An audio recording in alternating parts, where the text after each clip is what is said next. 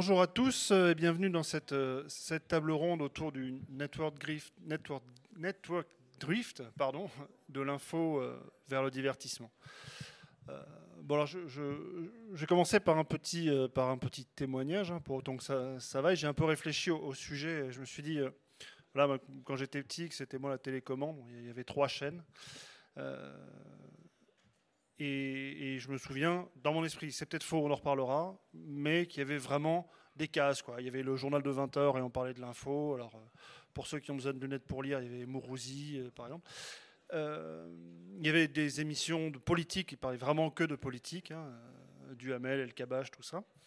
Et il y avait des, grands shows, euh, shows, de divertissement, Sabatier, Foucault, tout ça. Bref.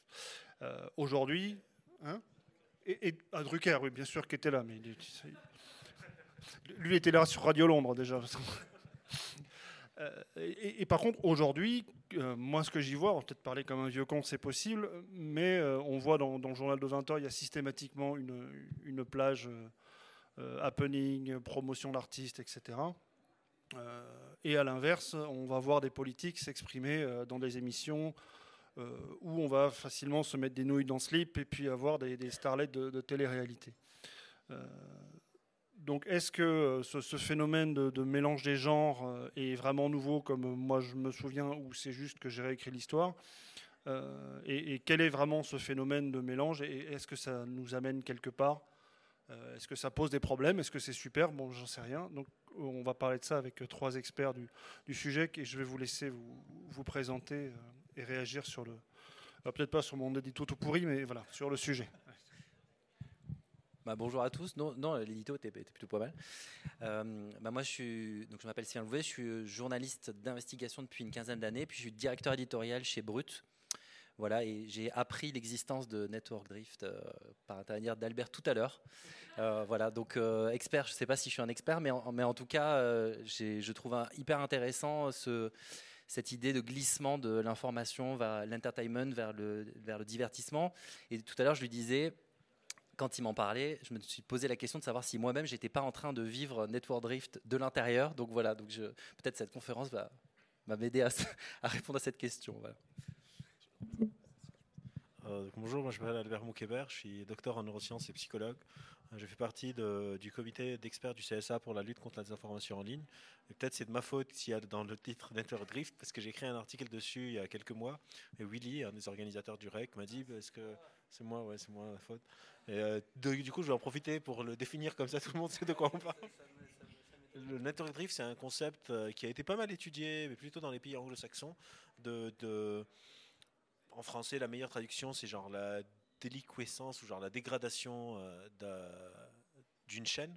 C'est quand une chaîne commence avec une mission ou une émission qui a un but très particulier, très précis, avec une qualité assez importante et qui, avec le temps, plusieurs raisons. C'est souvent soit des raisons économiques, faire plus d'audience, faire plus de sous, soit des raisons euh, de popularité, élargir sa base euh, de, spectateurs, etc., va perdre en qualité pour tendre de sa spécialité vers euh, le divertissement. Euh, les exemples les plus connus dans la littérature, c'est ces deux chaînes américaines, mais que vous connaissez probablement tous. La première, c'est MTV, la Music Television, qui, quand elle a commencé, faisait quasiment que de la musique, des, euh, des vidéoclips, des concerts, etc., et qui aujourd'hui a quasiment plus du tout de musique dedans. C'est des, shows de télé-réalité. Pour ceux qui connaissent Pimp My Ride, il faut montrer des gens qui sont en train de pimper leur voiture, ou Cribs, où les gens vont aller visiter des villas de, de personnes connues, etc.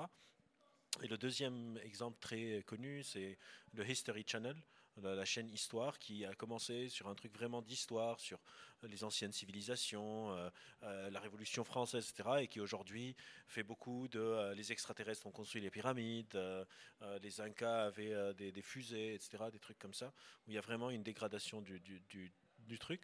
Et plus tard, cette définition s'est un peu élargie sur la détérioration vers le infotainment en général, souvent soit à cause de la concentration médiatique par euh, certaines personnes qui ont tous les moyens de contrôler, etc., et une sorte de formatage de la ligne éditoriale. En gros, on, enlève à l'indépendance de, de, des journalistes, ou bien on remplace les journalistes par ce qu'on appelle en France des chroniqueurs. Donc qui n'ont pas fait nécessairement ces études, pour commenter d'une manière beaucoup plus divertissante des choses et qui souvent euh, s'accompagnent de pertes de qualité. Euh, il y a une vidéo que j'ai postée euh, il y a quelques mois sur, sur, sur Facebook qui montre par exemple une quarantaine de chaînes aux États-Unis qui feront leur ouverture du journal de 20 heures et qui disent exactement les mêmes trucs Genre, ils se complètent la phrase.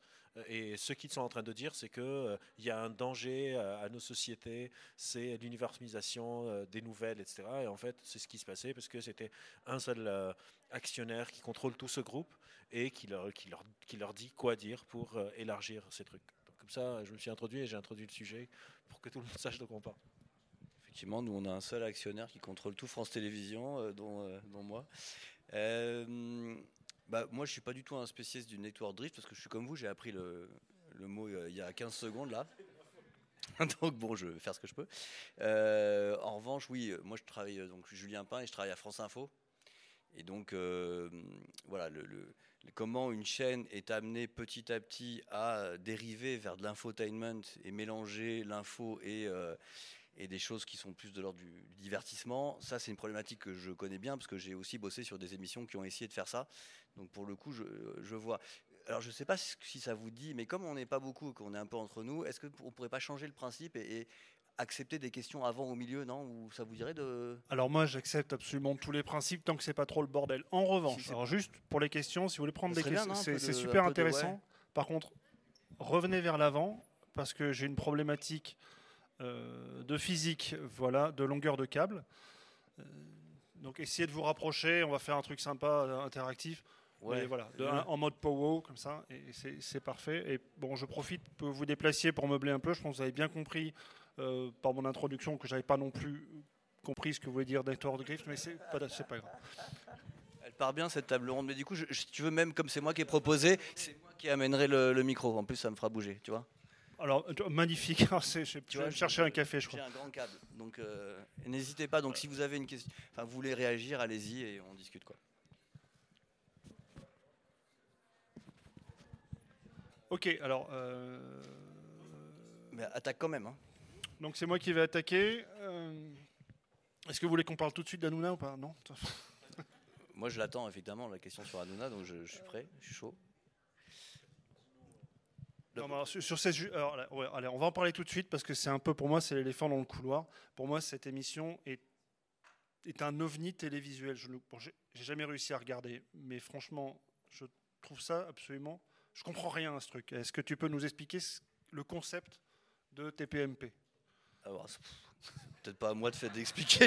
Je ne sais pas si je peux me poser en expert, mais moi j'ai une expérience avec ça qui est qu'en fait, moi je travaille sur les fake news. Donc sur, euh, je débunk des fausses infos. Et du coup, en général, je le fais partout. Je le fais sur les réseaux sociaux. Euh, je le fais euh, dans la bouche des hommes et des femmes politiques, qu'est-ce qu'ils racontent, ce qui est vrai et ce qui est faux. Et puis du coup, je, suis beaucoup les sources de désinformation. Et du coup, je suis les réseaux sociaux, mais je regarde aussi à la télévision quelles sont les émissions dans lesquelles circulent beaucoup de fausses informations. Là, j'ai pas un point de vue politique, hein, c'est pas ce qui est de droite, ce qui est de gauche, d'extrait de droite. Non, je regarde ce qui, là où il y a de la désinformation. Donc, par exemple, qui va le plus répéter que les vaccins, euh, je sais pas, modifient votre ADN ou, dans quel genre de médias on entend ça? Alors, il y avait évidemment euh, CNews, il y a euh, Sud Radio, par exemple. Et effectivement, je me suis aperçu que ce qui revenait beaucoup, c'était chez Hanouna. Donc, et donc, je me suis intéressé à, tiens, on a fait une émission à un moment pour se dire, mais comment ça se fait que dans cette émission-là, on a une surreprésentation de ces intox?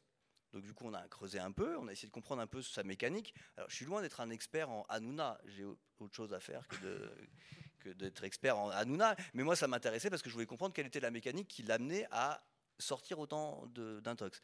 Honnêtement, je ne vais pas faire une analyse euh, très complète. C'est bien qu'on en parle. Il y a peut-être des gens qui regardent plus Hanouna que moi, d'ailleurs, parce que moi, je ne suis pas un gros consommateur à la base. Hein. Mais le principe de l'émission, c'est vraiment qu'il a une palanquée de gens qui sont présentés comme des experts dans leur domaine, mais les experts, ça peut être, être quelqu'un qui a un ancien de la réalité puis à côté, il y a un épidémiologiste, hein, c'est vraiment comme ça, et il n'applique aucun filtre, c'est-à-dire qu'à partir du moment où on a quelque chose à dire euh, de tranché, on a le droit de le dire. Il n'y a pas de filtre. Parce qu'il part du principe, il a même écrit un bouquin là-dessus, que voilà, ce, toute parole est bonne à dire. Et quand on l'interroge, il dit il n'y a pas de raison d'avoir, en gros, un- une élite qui s'exprime et des gens, euh, le kidam qui n'a pas le droit de s'exprimer. Donc il remet en gros, en cause la question d'expertise. C'est-à-dire, euh, on va dire, je sais pas, euh, vous avez travaillé 15 ans dans le domaine médical à étudier l'épistémologie, il va vous mettre à côté de quelqu'un qui est boulanger, mais trouve quand même qu'il qu'il y a un problème avec euh, la façon dont, voilà, qui va vous prendre les mêmes cours. Lui, il n'a jamais travaillé dessus, et il va dire, il a le droit de s'exprimer. Et pourquoi il n'aurait pas le droit de s'exprimer Et qui tu es, toi, pour pas lui donner la parole? Donc c'est vraiment ça. Et du coup, ma petite expérience avec ça, c'est qu'on a fait un sujet pour dire, bon, euh, pour expliquer la, la méthode Hanouna, pour faire de l'info, on peut en discuter. Est-ce que c'est encore de l'info? Est-ce qu'il est légitime pour ça? Moi, je j'ai pas d'info. J'ai expliqué la, la- la- popote, en fait. hein. Et puis après, du coup, j'ai interpellé Hanouna en disant, bon, Hanouna, euh, on parle quoi C'est-à-dire que moi, ça m'intéresse de savoir qu'est-ce que c'est ta méthode, qu'est-ce que tu veux raconter, euh, quelles sont tes limites s'il y en a. euh, et on, fait un. Voilà, donc je l'ai interpellé plusieurs fois sur les réseaux sociaux. Ça a eu beaucoup de traction. Donc euh, sur Twitter, il y a eu beaucoup, beaucoup de retweets autour de ça. Et pour la petite anecdote qui est drôle, c'est qu'il a toujours refusé évidemment de faire une interview avec moi parce qu'en fait, il, il m'a proposé de venir dans TPMP. Et je me suis dit, Hmm, je sens pas bien. This is a trap. Non, et en fait, non, je lui dit, et, et- donc je, sur les réseaux, j'ai dit non, moi le- ça m'intéresse pas parce qu'en fait, venir au TMP, ça veut dire quoi? Ça veut dire qu'en gros, je vais être entouré de 15 chroniqueurs, j'ai vu comment ça marchait, dont il y en a qui n'ont rien à voir, et là c'est la fosse au lion, et toutes les paroles, comme toutes les paroles sont au même niveau, moi je me disais, aussi bien je pourrais même pas développer en fait quoi que ce soit, et j'avais vraiment pas envie de rentrer là-dedans. Et pour la petite anecdote, ce qui est très drôle, c'est que c'est la méthode Hanouna, c'est ça aussi, de, un peu de déstabilisation. Je reçois un coup de fil à 10h du soir, donc après TPMP, alors qu'il n'a jamais répondu à mes tweets. Et à 10h du soir, je vois un numéro que je connais pas. Alors, par habitude, je réponds pas au numéro que je connais pas. Puis, pas de message. Deuxième fois, on appelle, je connaissais pas le numéro, pas de message. Et finalement, je reçois un texto qui était Alors, on parle plus sur les réseaux sociaux qu'en vrai. Pas signé, hein. Et j'ai compris que c'était à Hanouna que je parlais, donc finalement j'ai répondu, etc. Et c'est là qu'il m'a fait cette proposition de passer dans TPMP, et avec un côté un peu, un peu, ah, bah, si tu passes en TPMP, tu, tu, tu auras plus d'audience que France Info, donc tu devrais le faire. Autant dire que c'était pas un argument qui m'a complètement euh, transcendé. Euh, voilà, c'est tout ce que je peux dire de mon expertise sur, sur TPMP, euh, mais je sais, vous avez peut-être votre avis vous aussi. Mais c'est Le pire, c'est que j'ai essayé de l'avoir le numéro, j'avais pas réussi. Bon, je pense qu'on s'entend. hein. Ouais, par contre, je sais pas si la caméra va réussir. Euh, mais j'a- j'avais essayé de l'avoir le numéro, j'avais pas réussi. Et alors lui, en 15 secondes, il a eu mon numéro perso.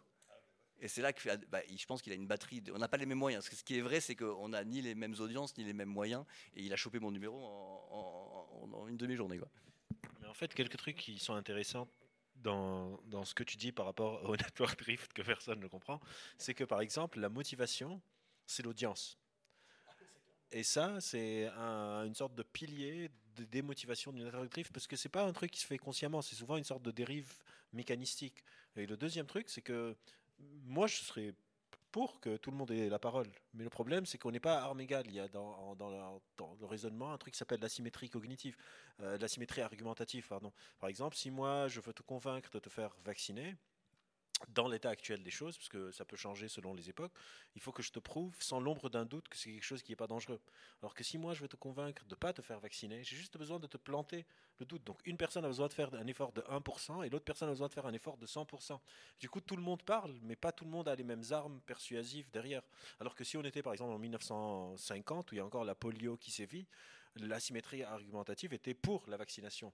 Je dis, genre, même s'il y a un danger, est-ce que tu préfères que ton gamin ou tu te retrouves paralysé ou que tu prennes ce vaccin même si on n'est pas sûr? Et donc, c'est ça la perversité derrière. Et la deuxième chose dans cet infotainment, c'est que justement, tout le monde est placé au même niveau.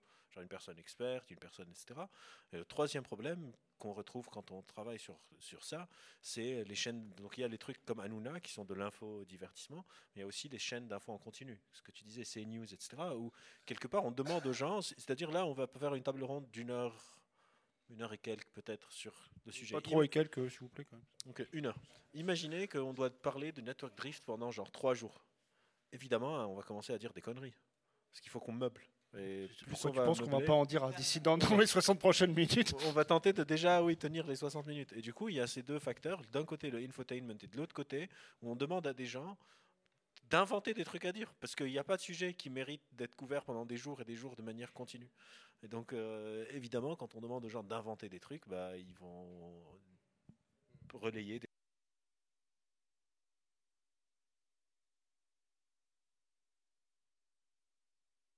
Je suis un enfant de la télé, donc j'ai grandi euh, avec De Chavannes euh, et euh, je me suis souvent fait cette réflexion est-ce que finalement on ne donne pas de l'importance à Hanouna beaucoup plus que dans les années 90 On aurait pu donner une importance à, à Christophe De Chavannes? C'est-à-dire que j'ai l'impression qu'on reproduit perpétuellement les mêmes débats et, et, que la vraie différence aujourd'hui, c'est qu'on donne une importance à ce débat. Moi, je me rappelle de, des polémiques au moment de Coucou c'est nous, euh, quand, euh, quand, Christophe de Chavannes invitait à l'époque, en plus dans les années 90, c'était l'époque où on parlait beaucoup de Roswell, des extraterrestres, etc. Et on invitait, de la même manière que Hanouna invitait des experts sur le plateau, Christophe de Chavannes invitait des experts pour parler des ovnis, pour parler de Roswell, etc. Et moi, j'ai une, vraie question. Euh, finalement, est-ce que là, ce qu'on est en train de faire, est-ce, ce que les médias font de manière plus large, c'est-à-dire de donner de l'importance à ce changement, finalement ne, valide pas ce changement? Voilà. Je pense que tu aurais une meilleure réponse, mais je vais utiliser ta réponse pour essayer. C'est que les moyens ne sont pas les mêmes. C'est-à-dire, il peut choper son numéro de téléphone en 15 secondes, alors que et c'est là où on revient dans le network drift. Il y a aussi la concentration des médias. C'est-à-dire, quand tu as Bolloré qui a derrière lui des tonnes de médias, il peut mettre en avant Hanouna en utilisant tous les différents canaux. Je ne sais pas pour De Chavannes si mais est-ce qu'il y avait les réseaux sociaux, etc., des sponsored posts sur Facebook? Moi, je reçois sur ma timeline tout le temps des extraits de TPMP. J'ai pas de télé chez moi. Donc je peux pas être sa cible, je peux pas regarder son émission, j'ai pas de télé. Et du coup, il y a quand même une, batterie, parce qu'au final, c'est du marketing aussi beaucoup, de mettre en avant euh, toutes ces choses, en utilisant aussi les algorithmes des réseaux sociaux, les pages, etc., etc., etc. Donc je connais pas assez avant. Après, c'est sûr que c'est pas un truc nouveau, genre. Évidemment que c'est pas un truc nouveau, mais je pense que c'est des mesures de grandeur qui changent, pas dans la nature de l'émission. C'est-à-dire le network drift de MTV, c'était il y a 15 ans, donc c'est pas quelque chose qui est particulièrement de notre époque. Mais pourquoi on leur donne de l'importance? Bah, Déjà, ils font de l'audience, et deux, ils ont des moyens financiers et humains euh, assez conséquents. Je sais pas si tu. Ouais. Allez-y, ouais. J'avais dit que j'amenais le micro, alors je fais le. Oui, euh, c'est par rapport à l'importance aussi. Il y a un, truc qui a changé entre les années 90 et maintenant, c'est ce que vous disiez, mais j'insiste un peu dessus, c'est les médias sociaux. Et c'est pas juste les contenus sponsorisés ou l'algorithme d'engagement ou de suggestion. Il y a aussi les personnes, parce que là on revient sur, ça rejoint le TMP, la TPMP, la recette de se, euh, se, baser sur le popularisme, tout le monde a une voix égale. Et sur les médias sociaux, c'est un petit peu ce même principe où tout le monde peut republier et mettre son propre commentaire avec l'image, avec l'extrait, et donc euh, traduire euh, l'information et produire, entre guillemets, ou reproduire une information. Donc ça va un peu au-delà d'un truc qui se passe à 20h le mardi soir. Et c'est fini. Oui. Je sais pas vous, mais alors moi je sais pas, c'est pas mon expertise l'histoire des médias, hein, mais j'ai quand même le sentiment que c'était pas tout à fait la même chose. Parce que par exemple, est-ce qu'on pourrait imaginer chez De Chavannes qu'il y a Marlène Schiappa qui vient et régulièrement pour aller expliquer le point de vue du gouvernement à cet endroit-là? Est-ce qu'on peut imaginer que c'était une, émission qui tourne énormément autour de problèmes d'actualité? De Chavannes, j'ai quand même le souvenir que les trois quarts c'était c'était plutôt euh, vraiment de Ouais, c'était pareil. Bon, je, je, connais mal, mais j'ai l'impression que quand même, c'est devenu légitime. C'est-à-dire que là, on parle de quelqu'un qui a interviewé les plus gros candidats. J'ai pas le souvenir de, voir euh, Mitterrand face à De Chavannes ou, Chirac. Il, a pris une, une c'est-à-dire qu'il les politiques ont accepté le fait qu'on est dans une société dans laquelle il faut passer par Hanouna pour finalement euh, faire passer sa parole. Euh, ensuite, il y a la question de, comment les, chaînes de télévision sont politisées. Ce n'était pas dans l'univers médiatique de l'époque. Il n'y avait pas CNews, il n'y avait pas le groupe Bolloré. Parce qu'on ne peut pas comprendre Hanouna sans comprendre que derrière, c'est un groupe. C'est Bolloré, que Bolloré, il a, il a beau dire qu'il n'a pas d'objectif politique, il a clairement une ligne où il, finance des, médias qui sont des médias euh, qui ont un discours d'extrême droite. Hanouna, ça a été étudié, la parole qu'il donne, et on voit très bien il y a une, chercheuse qui a fait. Euh, c'est. Voilà, alors c'est surdimensionné. Alors euh, il y a aussi la REM, etc. Il donne la parole à tout le monde, mais on voit très bien que ça, ça, positionne le média d'une certaine façon. Tout ça fait que, là, encore une fois, il faudrait des chercheurs. c'est une discipline particulière, l'histoire des médias. Mais, j'ai quand même le sentiment qu'on n'est plus dans le même monde. En plus de ça, je suis d'accord avec vous. L'effet réseaux sociaux donne une caisse de résonance. Et c'est facile de dire c'est les médias qui lui donnent une caisse de résonance. Honnêtement, à Nouna, il n'a pas voulu venir sur France Info. Pardon, moi, j'étais prêt à, aller avoir faire une interview, pas en direct avec lui, pour, euh, mais, il n'a plus besoin, parce qu'il a une caisse de résonance tellement énorme sur les réseaux sociaux et par son émission. Honnêtement, euh, il n'a plus besoin de ça. Voilà. Et, du coup, il arrive à choper que Raoult, par exemple, il a eu 12 fois euh, en interview long, etc. Je trouve que le panorama, pour moi, n'est plus le même par rapport à ta comparaison. Moi, là-dessus, ce que je, et sans vouloir passer toute la, journée sur Hanouna, moi, il y a quelque chose qui me fascine. Pareil sur les, fils poussés Google. là. Euh, il y a tout un storytelling autour de ce qui se passe autour de l'émission. Alors, t'as tel chroniqueur qui a fait ci, cela.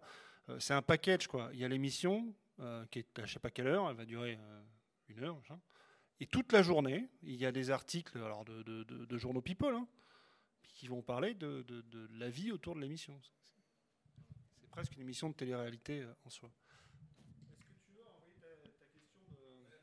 Voilà. Parce que J'ai été prévenu qu'il y, avait une- il y avait une question euh, un peu longue, donc du coup ça se prête bien. Euh, simplement pour rebondir par rapport à ce que vous venez de dire, la pierre angulaire qui, à mon sens, euh, le moment où on est plus, on, on a, on est passé de l'information pure et divertissement pur, c'est ce dont tu parlais ce matin, c'est Ardisson en fait, qui est le père en fait de, du rapprochement de ces deux mondes. Et tout ce qui en tout ce qu'il y a eu après en découle de ce qu'il a fait en fait. Oui, mais je parle d'en France, ouais. Je parle de la France. Bon, euh, j'ai écrit cette question aujourd'hui, c'est un petit peu long. C'est, je l'ai mûri toute la journée, donc euh, je m'en excuse. Aujourd'hui, de plus en plus de pages de fact-checking euh, sont créées par de grands organes de presse, qui consistent souvent à discuter de la rumeur, souvent colportées par les réseaux sociaux. Par ailleurs, nous avons à notre disposition des médias qui pratiquent la critique des médias, comme la CRIMED ou Arrêt sur Image, pour ne citer que. S'ajoute à cela la multitude d'initiatives citoyennes de vulgarisation, de débunkage, etc. Cependant, on observe une sorte de dualité dans le monde de la presse, avec d'un côté l'obsession de relayer l'information des autres.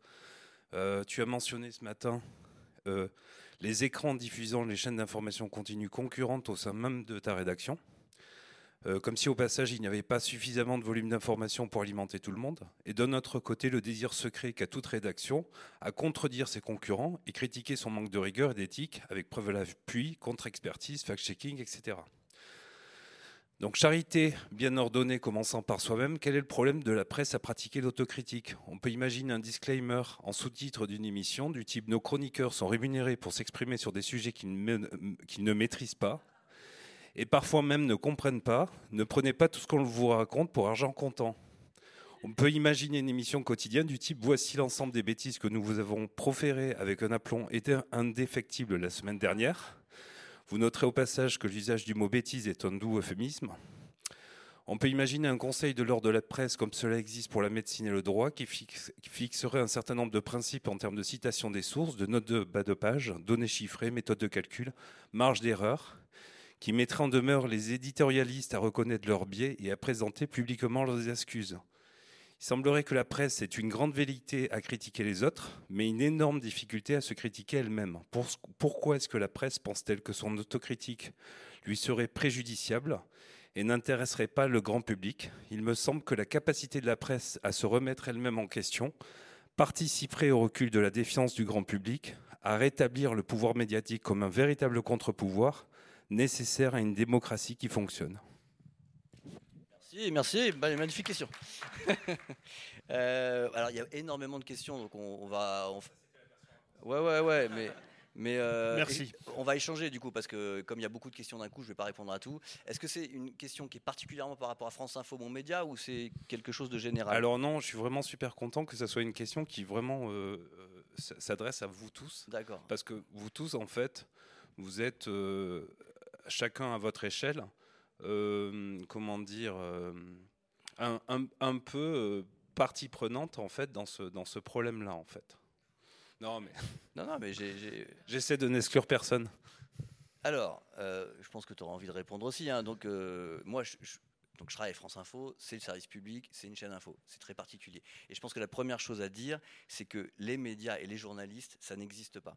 Je ne peux pas répondre à des questions qui s'adressent aux médias et aux journalistes, parce que entre le travail que je fais moi, par exemple, euh, le travail qui est fait par complément d'enquête sur des enquêtes qui durent des mois, qui est dans la même maison, c'est mes confrères entre voilà, ou le travail qui est fait sur euh, CNews parce qu'ils ont des cartes de presse, ou euh, dans un journal de PQR, on est. Dans, le journalisme, c'est très varié, c'est la première chose. Parce que par exemple, tu, cites, et c'est intéressant, tu dis, mais pourquoi les éditorialistes n'ont pas des consignes sur afficher euh, je suis éditorialiste et euh, voilà, et j'affiche mon opinion?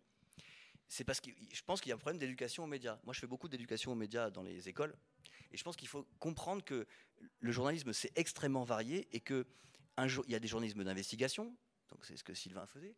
Il y a des journalistes qui sont des éditorialistes ou des reporters. Éditorialiste, c'est quelqu'un qui est là pour donner son avis. Et je pense qu'il y a un manque de compréhension dans le public de quels sont les différents métiers. Donc en fait, moi, ça ne me choque pas du tout qu'un éditorialiste donne son avis parce que c'est son boulot. En revanche, ce qui me choquerait, c'est qu'un journaliste d'investigation fasse son enquête et il glisse son avis.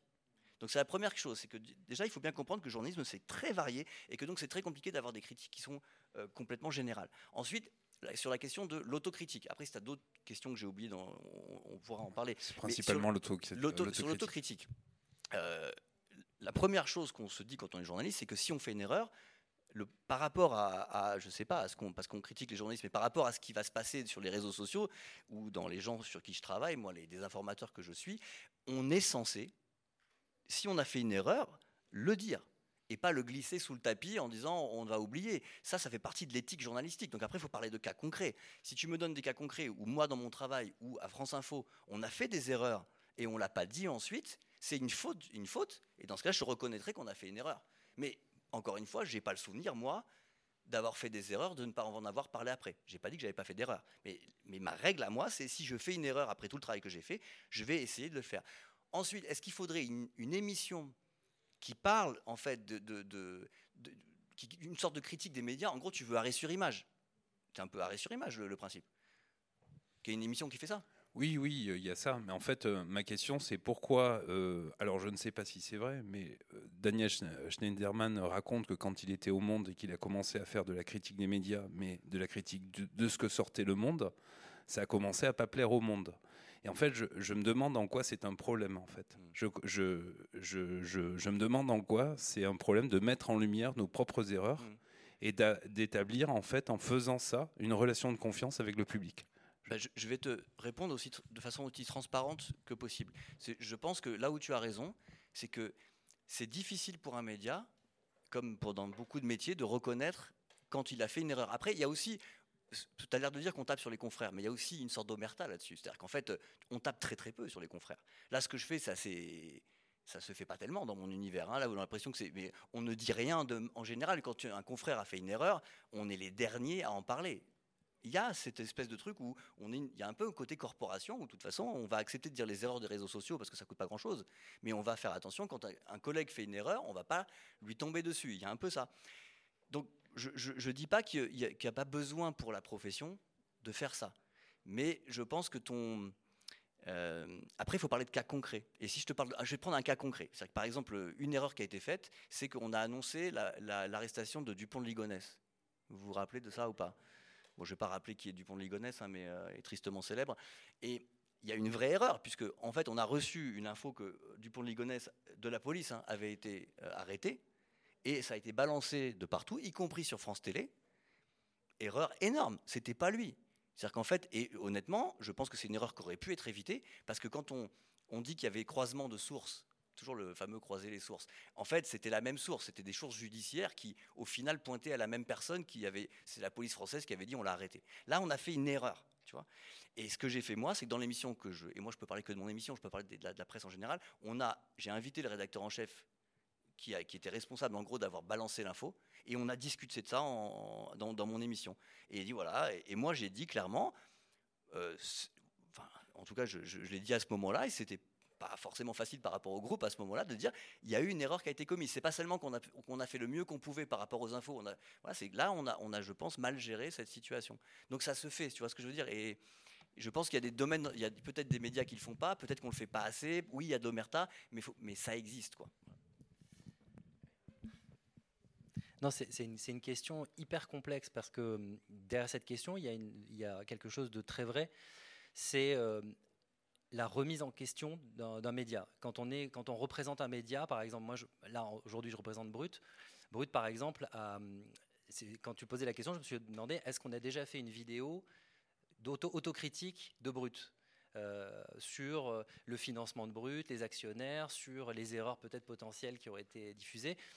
Non, on n'en a pas fait. Comment on, oriente le, comment on oriente le montage aussi? Comment on oriente le montage, etc. Et je pense que ça, ça quand j'ai commencé ce métier, on, arrivait chez les gens, ils nous accueillaient à bras ouverts. Maintenant, on, nous jette des pierres, euh, enfin, pour schématiser, euh, et on est un peu responsable de ça. Moi, j'ai commencé ce métier en regardant un, un doc qui s'appelait Pas vu, pas pris de Pierre Carl, où justement, précisément, c'était le fondement même de son doc, c'était de, diffuser, de vouloir montrer la connivence entre, entre Étienne Moujotte à l'époque et Léotard.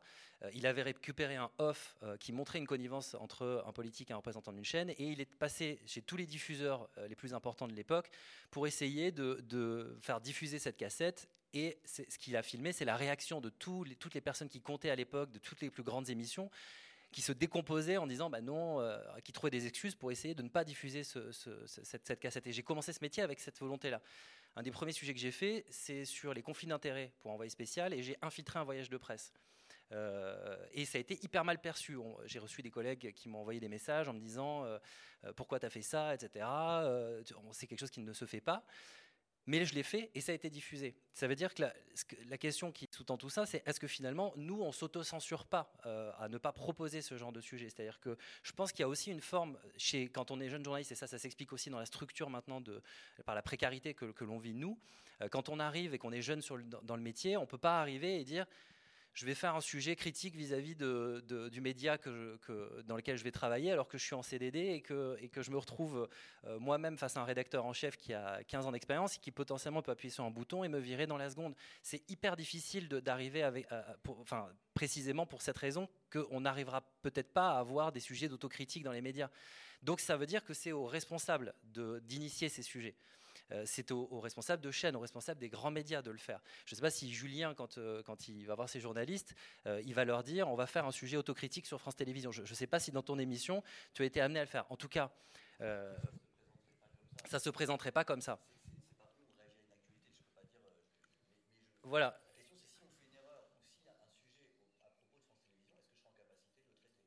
Et tu l'as dû le faire. Voilà. Brut, par exemple, a pris la décision de ne pas parler du professeur Raoult, par exemple. C'est, à, un moment où tout le monde en parlait, ça a été un choix éditorial de dire on ne fera pas de vidéo portrait du professeur Raoult. Pourquoi? Parce qu'il euh, y a le temps des médias, le temps de l'actualité, et il y a le temps de la science. Et le temps de la science, évidemment, n'est pas le même. Et ça a été un choix éditorial. là, je fais la promotion de Modia tout en disant qu'on n'a pas fait non plus de vidéos d'autocritique sur peut-être euh, des chercheurs qui auraient, à un moment donné, qui se seraient avancés, qui auraient avancé des pistes euh, sans, savoir vérifier l'information. Et, je pense que la question est légitime. Maintenant, je veux revenir sur l'autocensure. Je pense que c'est extrêmement difficile pour des journalistes, vraiment, de porter ce type de sujet parce qu'il y a les cases qui permettent cette diffusion sont extrêmement limitées. On en a de moins en moins. L'investigation aujourd'hui est en train de fondre. Il n'y a plus d'émissions d'investigation, quasiment plus. Euh, la dernière, il reste complément d'enquête, il reste heureusement le service public. Demain, Marine Le Pen est élue, la redevance saute. Euh, pour, pour, la, pour la, presse d'investigation, ça va être compliqué. Voilà, parce que ça va nécessiter de l'argent et je ne suis pas certain que France Télévisions, euh, avec euh, Marine Le Pen au-dessus, pourra accepter de faire des sujets euh, critiques envers le Front National, enfin le Rassemblement National.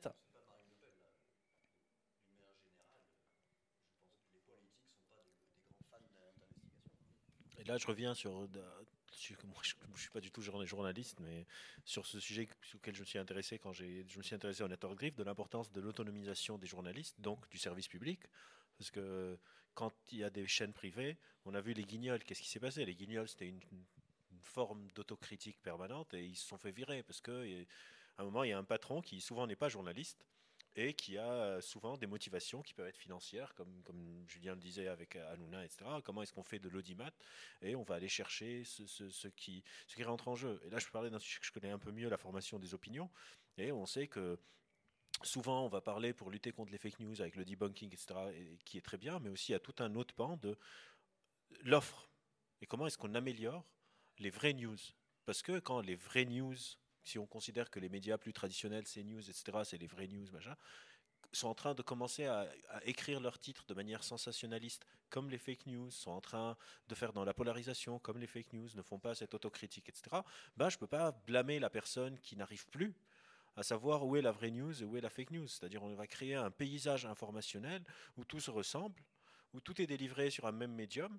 Genre, il faut, il faut quand même rappeler que, je sais pas, Nadine Morano, elle a retweeté Logographie trois fois en pensant que c'était un vrai Nadine média. Genre, Morano, pre- quand même. Première fois, elle retweet Logographie, on lui dit non mais ça c'est un truc pas vrai. Deuxième fois, elle retweet, on lui dit non mais il faut que tu comprennes, ce site n'existe pas. Troisième fois, on lui dit non mais à un moment, genre il faut que tu comprennes. Et c'est très parlant parce que évidemment, elle pensait que c'était un, un vrai truc parce que tout se ressemble.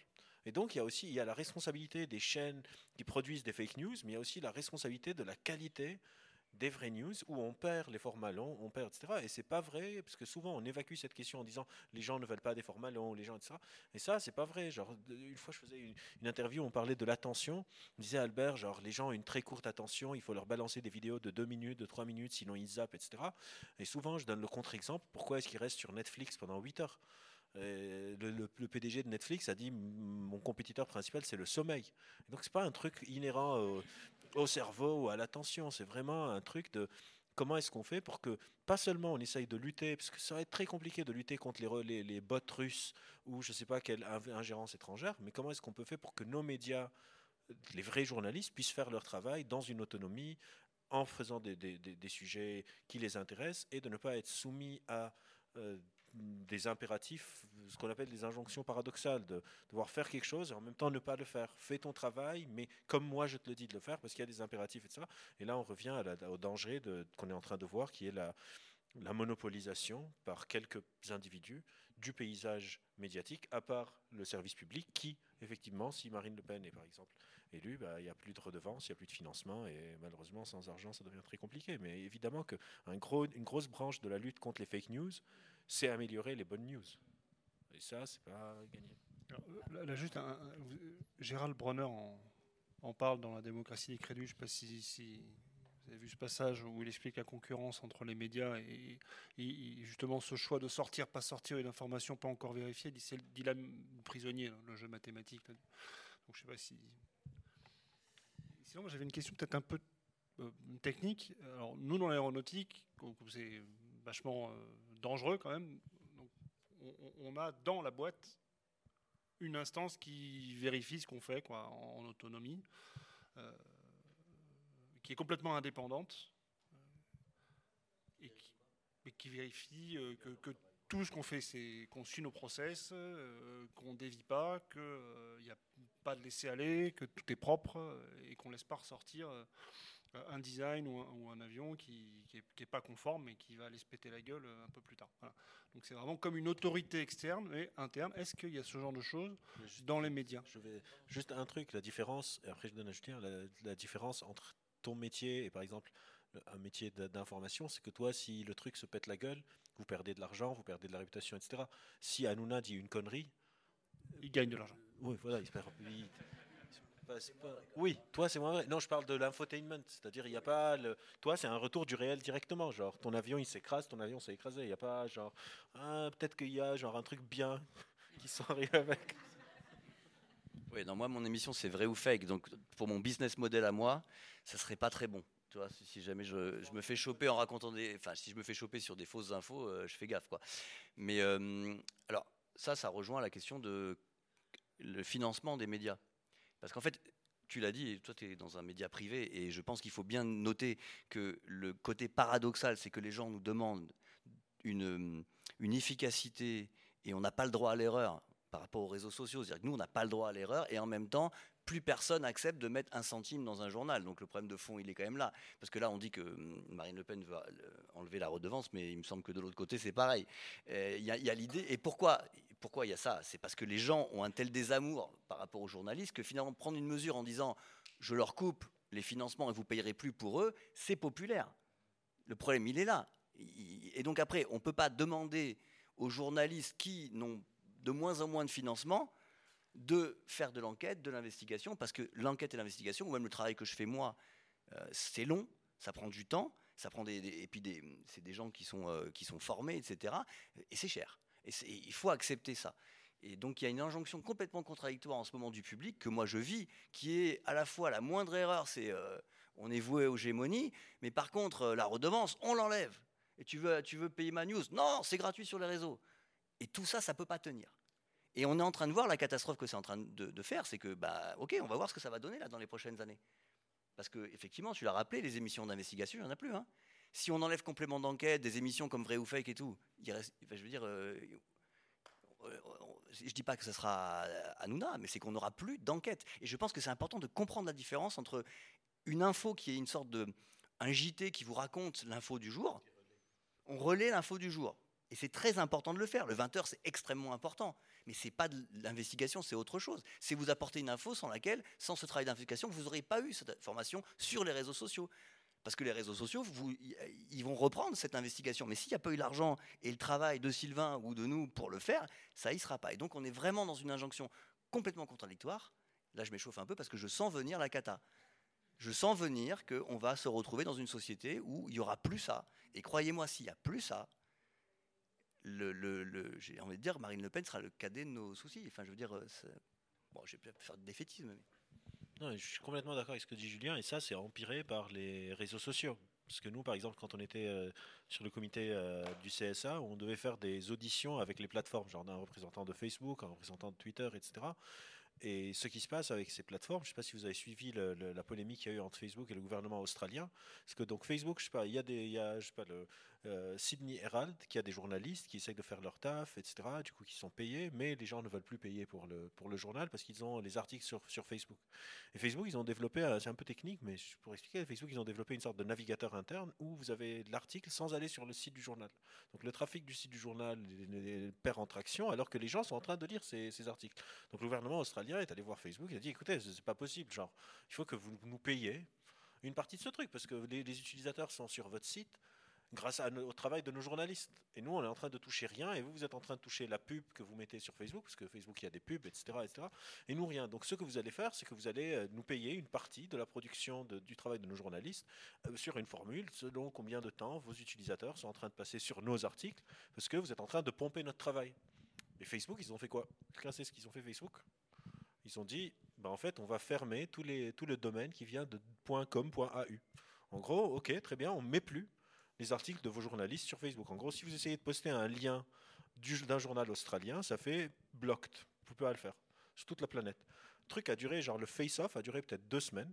Le trafic du site du journal australien a chuté quasiment à zéro. Ils sont allés, le gouvernement australien est allé voir Facebook et dit Ok, genre, on est désolé.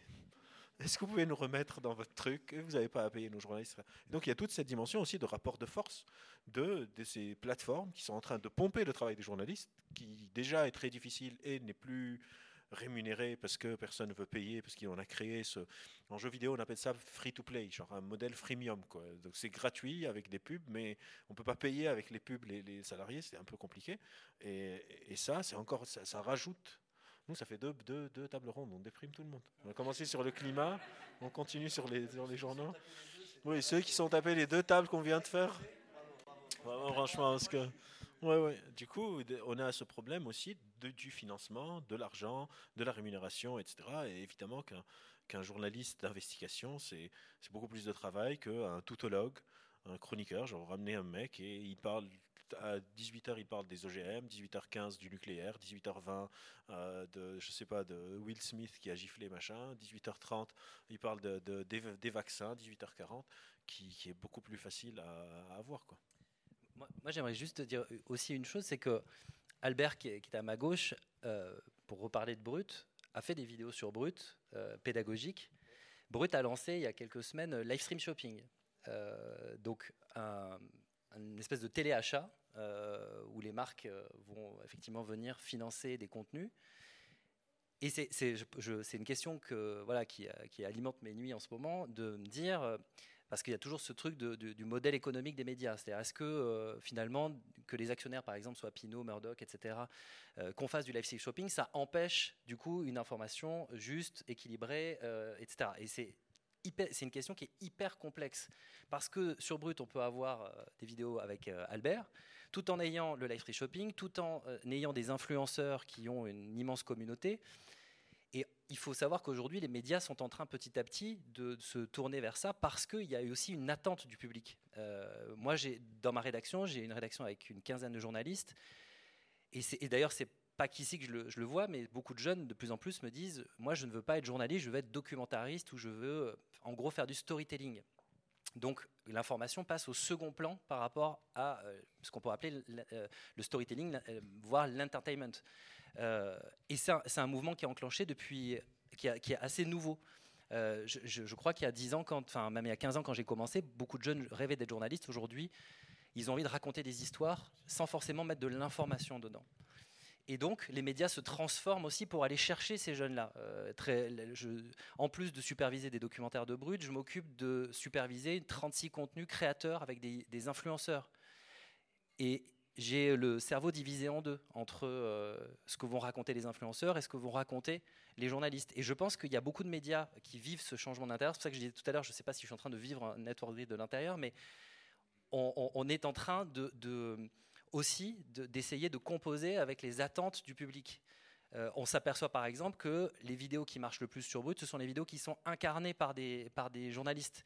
Ça marche mieux que celles qui sont uniquement avec des sous-titres sur les, vidéos. Donc quand euh, on est en direction éditoriale de ce média, comment on fait pour s'adapter à ces usages? Euh, Eh ben, on se dit, il va falloir que les journalistes incarnent l'information et donc adopte parfois des codes proches du monde de l'influence. Et en fait, ce drift, il se fait petit à petit. Il se fait vraiment petit à petit. Voilà. Et, et, et comment arrêter ça, du coup? Quand on est à l'intérieur, c'est une vraie question. Comment faire en sorte de préserver une information de qualité sans basculer dans l'infotainment à tout prix? D'autant plus quand on n'est pas forcément convaincu que ce drift va dans le mauvais sens. Alors, plus, j'ai pas, j'ai pas de solution, mais, mais pour moi, je serais juste très méfiant de c'est ce que demandent les gens. Parce que ça, ça dépend de, des codes qu'on, œuvre, etc. C'est-à-dire, on sait pas trop euh, si on ne challenge pas le truc. Quand, je sais pas, je fais une vidéo euh, sur Brut qui fait, je sais pas, 3 minutes, je suis pas sûr qu'elle marcherait nécessairement mieux que si je fais une vidéo de 8 minutes ou si on fait un documentaire. Et, c'est très dangereux de rentrer dans ces prophéties autoréalisatrices. Et aussi, on peut questionner le, business model de est-ce que je dois nécessairement que mon driver principal, et c'est ça le plus gros driver du network maximiser mon audience. C'est-à-dire si moi j'ai des vidéos de bonne qualité qui font 100 000 vues et j'ai des vidéos de moins bonne qualité qui en font 200 000, est-ce que je suis obligé naturellement de vouloir en faire 200 000 Si 100 000, ça paye les salaires de mes employés, on est tous en train de bien vivre notre vie, on arrive à faire notre métier, etc. Pourquoi aller vers plus? Et je suis un peu critique de cette notion de, tout le temps vouloir cette vision améliorative de l'humain, ce qu'on disait sur le table ronde, que l'humain a une sorte d'addiction à vouloir plus. Je ne suis pas d'accord avec ça et on n'a pas, genre les personnes qui présentent cette, opinion, on n'a pas d'assez d'éléments pour l'affirmer. On peut euh, résister à ces trucs parce qu'on a une dynamique de, par exemple, on veut faire ce que disait Julien dans son émission, lui il fait le choix de voir l'information la, plus euh, vérifiée possible. Et donc ça dépend de la motivation. Mais je pense que les envies des spectateurs changent avec ce qu'on leur propose. Euh, oui, bon, ça part. Enfin, j'ai plusieurs choses qui partent un peu dans tous les sens, mais une partie de ce que je veux dire qui, qui rejoint. Oui, justement, je vais essayer d'être clair il y a une partie de ce que je veux dire qui rejoint ce que Albert vient de dire, c'est que là, on se repose un petit peu trop sur euh, le public veut ça, euh, donc nous, on va juste se contenter. Euh, on est bien gentil avec le public, donc on va lui donner ce qu'il veut. En fait, je ne sais pas si c'est vrai, déjà, si c'est aussi répandu que ça. Et je trouve que c'est une justification un peu simple, personnellement. après, toute la partie storytelling, etc., moi, de l'image que j'ai de Brut, je sais qu'aujourd'hui, je sais de loin en tout cas qu'il y a des brutes X, des contenus plus, euh, plus recherchés, plus longs, qui prennent le temps d'investiguer sur un sujet. J'ai l'impression aussi que, que c'est le genre de média, on peut en citer plein, hein, BuzzFeed, je ne sais plus si ça existe, euh, combiner des trucs comme ça, où il faut mettre du cool ou en tout cas de l'émotion dans à peu près tout. Et l'information, elle est là, mais on va dire, l'information, elle, est comme ça, puis autour, il y a 80% d'enrobage euh, et, c'est l'indignation permanente, et c'est l'indignation facile, de manière superficielle, etc. Et je ne pense pas que ce soit juste le public euh, qui, soit, responsable. Je pense qu'on lui a proposé, OK, le public s'est jeté dessus, on s'est jeté dessus.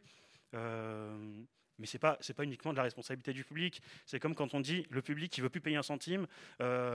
du coup, pour le public, on va enlever la redevance. Déjà, moi, je n'ai aucune idée de est-ce que c'est le public qui a réclamé la suppression de la redevance, etc. je savais pas que ça allait être fait. Si c'est fait, euh, ok, ça va être fait. Mais je pense pas que ce soit une, revendication du public. Et euh, le public, peut-être qu'il veut payer, peut-être qu'il veut payer différemment. Euh, Albert payait du modèle free-to-play. Il y a des jeux qui génèrent des millions, voire peut-être des milliards, j'en sais rien. bah, qui reposent sur d'autres modèles. Il y a de la microtransaction. il y a d'autres. euh, il, subsiste toujours des jeux vidéo qui se financent avec des abonnements payants sur des jeux en ligne. Le truc, je ne sais pas si c'est monocausal ou quoi, mais de se dire le public il est comme si, bah, nous on va faire pour le public, bah, c'est, euh, j'ai un peu de mal quoi, avec ça personnellement. Moi, je suis totalement d'accord avec vous. C'est-à-dire que, et je pense qu'en plus, euh, on, essaie de projeter euh, parfois des préjugés sur ce que ce qu'est l'audience, tout en, ne regardant pas ce qui fonctionne quand il ne s'agit pas de, de, contenus qui soient spécifiquement qui ont la vocation de générer de l'audience. C'est-à-dire que je pense qu'à un moment donné, euh, on, peut avoir des contenus euh, intelligents, profonds. Arte en est l'exemple. Arte est une chaîne qui cartonne, qui marche très très fort en faisant du contenu pour le coup euh, très quali. Donc je pense que c'est tout à fait possible. Et, même eux, à leur manière, ils vont chercher l'audience. J'ai fait des documentaires pour eux, ils vont aussi chercher l'audience. La, question n'est pas forcément là. La question, c'est- dans le modèle économique, par exemple, je vais re- reprendre très concrètement, à quoi elle sert l'audience? L'audience, elle sert aussi à, verrouiller le modèle économique. C'est-à-dire que là, par exemple, Brut fonctionne par levée de fonds. Euh, il y a une première levée de fonds, une deuxième levée de fonds, une troisième levée de fonds.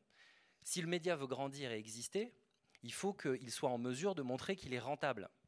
Donc, quand vous arrivez dans un board d'actionnaires, où vous arrivez aux États-Unis avec autour de la table Murdoch, Pinot, etc., ce qu'ils vous demandent, c'est est-ce que ton modèle est rentable? Est-ce qu'il va l'être euh, dans les 4-5 mois Est-ce qu'il va l'être dans les.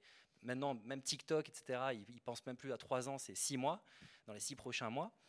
Et comment tu vas te débrouiller pour que ton modèle de média va pouvoir s'inter- s'inter- internationaliser, c'est-à-dire que le modèle soit, scalable à l'étranger, pour que, en gros, la croissance soit exponentielle pendant les trois prochaines années? C'est ça qu'ils vous demandent. Et quand, en gros, la direction revient vous voir en, vous disant, maintenant, vous mettez en place une stratégie éditoriale, il y a ça au- au-dessus de votre tête. Et c'est quelque chose qui fait que on, ne, va pas chercher l'audience, on ne va pas faire, chercher l'audience à tout prix comme peut le faire Hanouna en, créant du clash, en, donnant les audiences Twitter en, temps réel, etc. Par contre, on a ce prisme-là qui est là. C'est-à-dire, on a les chiffres où on se dit, les vidéos incarnées marchent mieux que les vidéos non incarnées, euh, certaines thématiques euh, fonctionnent mieux que d'autres, donc vous devez composer avec ces ingrédients-là. Et c'est là où c'est assez sournois. C'est-à-dire que vous voulez offrir des contenus qualitatifs tout en ayant ces, contraintes. C'est ce que disait tout à l'heure euh, Albert, c'est des injonctions euh, euh, contradictoires. Et, je pense que il faut résister à ça. Mais pour pouvoir résister, ça repose la question de la précarité, ça repose la question de la structure même de- des médias, c'est-à-dire quelle est la force de résistance? Je crois que chez Brut, il n'y a même pas de syndicat, par exemple. Ça va émerger, mais le média a 6 ans et, euh, et il est devenu surpuissant en 6 ans. Et il doit répondre à des contraintes d'actionnaires.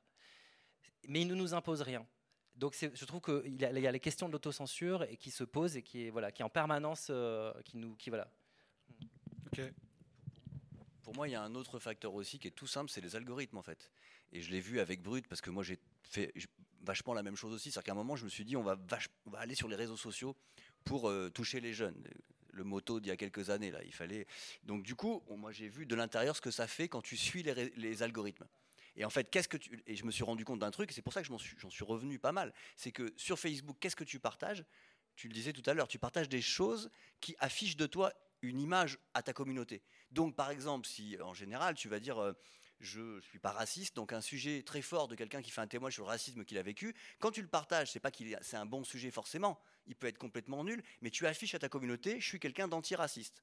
Bon, le problème c'est que ça, on se rend pas compte de l'impact que ça a sur ligne éditoriale. Parce que bout d'un moment, moi je l'ai vécu de l'intérieur, tu vois très bien que quand tu fais un truc un peu fouillé sur euh, euh, pourquoi le bilan de Macron sur le climat, euh, il, est, il est mitigé. Tu vois, si je fais un truc pour dire Macron s'est foutu de ma gueule sur un truc sur le climat, alors là tu vas tu as toute une communauté qui va dire regardez, si tu fais un truc mitigé en disant il a fait ça, mais ça il s'est planté complet, qu'est-ce que tu partages? Que quelle image tu donnes de toi sur les réseaux Rien. Et donc les gens partagent pas. Donc ta ligne éditoriale, elle évolue en fonction de, de ça. Et tu te mets à dire bon bah du coup j'ai bien compris le principe, c'est pas très compliqué, je vais faire des choses qui sont partageables. Et alors je pense que Brut le sait là, il n'en a pas parlé, mais je pense que c'est le, principal problème de Brut pour moi, c'est que euh, et, de, nous d'ailleurs, c'est qu'on s'est enfermé un moment dans l'idée qu'il fallait absolument que le, vecteur, ça soit le nombre de partages qu'on a sur les vidéos. Et ça, c'est dévastateur pour une inédito. Donc je sais pas comment tu t'en sors avec ça. Nous, on s'en est un peu sorti, tout simplement parce que c'est vrai que nous, on a une télé et j'ai la chance de pouvoir dire un moment, je fais le choix dans vrai ou fake sur 40 minutes de parler de ça et je ne suis pas en train de réfléchir à comment ça va se partager. Et la bonne nouvelle, je pense, c'est que, c'est que Vrai ou Fake, mon émission, n'a fait que progresser. Et on a quasiment doublé les audiences depuis septembre, sans avoir, alors que j'ai complètement arrêté de réfléchir à ça. Quoi. Donc, comme quoi le public, le, prisme des réseaux sociaux est complètement déformé. C'est le prisme de Zuckerberg, en fait. Et on ne peut pas continuer à adapter nos lignes d'édito en fonction d'un prisme d'un Américain de Californie. Quoi. Voilà, ça c'est mon avis à moi. je suis complètement d'accord. C'est ce qu'on a vu quand on a, fait cette, euh, au CSA qu'il y a un gros problème de rapport de force avec les algorithmes. Mais il y a des manières un peu de les détourner parce que malheureusement, on, est plus faible que. Genre, ils s'en foutent un peu. Et tant qu'il n'y a pas une réponse du Congrès américain, on est un peu dans la merde. Mais par exemple, un des plus gros YouTubers sur YouTube, c'est un mec qui s'appelle Mark Robert. Et Mark Robert, il, était ingénieur à la NASA, etc. Et lui, il a fait un choix très fort. Par exemple, il sort une vidéo par mois. Et il met un mois à faire sa vidéo, c'est des expériences de dingue. Et il a genre, je sais pas, 13 millions, 14 millions de, gens souscrits, un peu comme ce qui s'est passé avec ton émission. C'est-à-dire, ça existe, mais c'est un effort infiniment plus grand que, je sais pas, quelqu'un comme là, une chaîne qui s'appelle How Ridiculous, de, jeunes qui font n'importe quoi et qui sortent des vidéos tout le temps. Donc il y a plusieurs manières de tenir le bout, mais on, vu, vu que ces algorithmes sont opaques, et on ne sait pas quelles règles ils suivent. Par exemple, Twitter, je ne sais pas si vous avez vu, récemment, ils ont sorti un papier, ils ont dit on a découvert que notre algorithme privilégie les informations d'extrême droite. Même eux, ils ne savaient pas, donc même eux, ça les échappait. Ils sont genre, ah, surprise En fait, si vous postez deux tweets en même temps, un tweet qui répète genre la prise de parole de l'extrême droite, ben, notre algorithme l'amplifie. Et on n'a pas vraiment compris donc c'est comment. Et donc on retombe dans ces solutions politiques comment est-ce qu'on s'assure que Hier, je regardais, je ne sais pas si vous avez suivi ça, il y a Obama qui a sorti il y a deux jours les présidents américains, quand ils sont plus présidents, ils prennent une sorte de, sujet à cœur. Al Gore, il avait pris par exemple euh, le climat, Bush père avait pris le, Clinton avait pris le VIH, etc. Et Obama a annoncé il y a trois jours qu'il voulait prendre la désinformation un peu à bras le corps. Et il expliquait que euh, et c'est bien parce que c'est des Américains, c'est pas possible que personne n'ait accès aux, algorithmes de Facebook. Évidemment qu'il y a le secret professionnel, mais il, disait, il donnait une, comparaison. Il disait quand, je sais pas, McDo, ils font leur Big Mac et c'est une recette secrète qui est protégée par. Euh, mais il y a le contrôleur de, la santé qui, lui a accès à, ce qu'il y a dedans pour s'assurer qu'ils sont pas en train d'empoisonner les gens.